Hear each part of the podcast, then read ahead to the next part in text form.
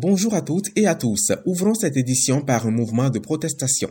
Des centaines de manifestants se sont rassemblés ce dimanche pour marquer leur opposition au projet du téléphérique voulu par la métropole lyonnaise. Cette manifestation qui s'est déroulée au parc du Brûlé a connu la participation de plusieurs élus, dont la maire de Sainte-Foy-les-Lyons, son homologue de la Mulatière et des députés de la majorité présidentielle. Un référendum consultatif sera organisé par les mairies de Sainte-Foy-les-Lyons et la Mulatière sur le projet dimanche prochain. Une dizaine de portes de boxe ont été fractionnées dans la nuit du samedi à dimanche à Vèze, dans le 9e arrondissement de Lyon. Les policiers ont été alertés par des riverains de la rue du Chapeau Rouge, car ayant entendu des bruits suspects près de leur garage. À l'arrivée de l'équipage, trois individus ont pris la fuite à pied. Selon Lyon Mag qui rapporte l'information, un mineur a pu être rattrapé et placé en garde à vue.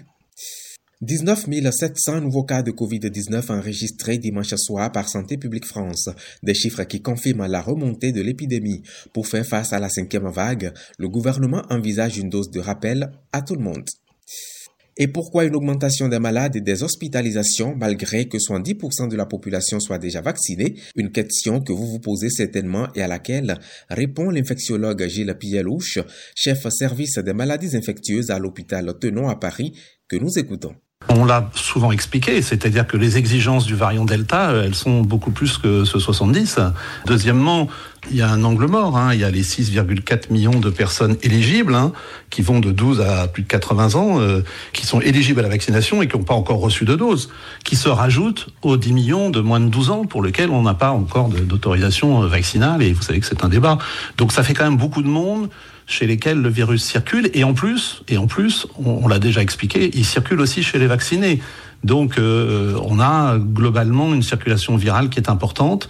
Et puis on le voit bien avec les données de Santé publique France, avec notamment l'étude Covid-Prev, il y a une baisse des, mesures barrières. Hein. Le, simple élément de serrer les mains sans embrassade, c'est presque seulement un Français sur deux.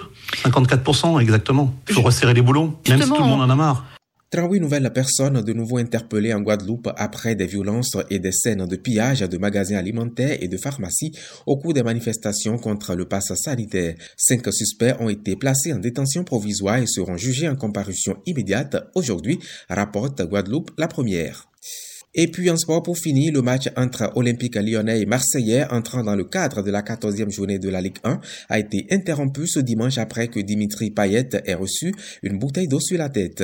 Les deux équipes ont quitté le terrain et puis le match a définitivement arrêté pour raison de non-garantie de la sécurité des joueurs. Une réunion de la commission discipline de la Ligue 1 a lieu aujourd'hui.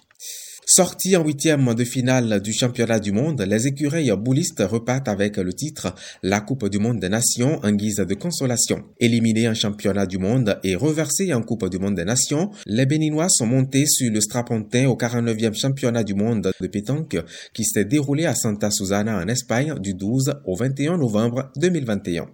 Fin de cette session d'information sur Lyon Info Radio, Clovis Prissafuku. Merci de l'avoir suivi.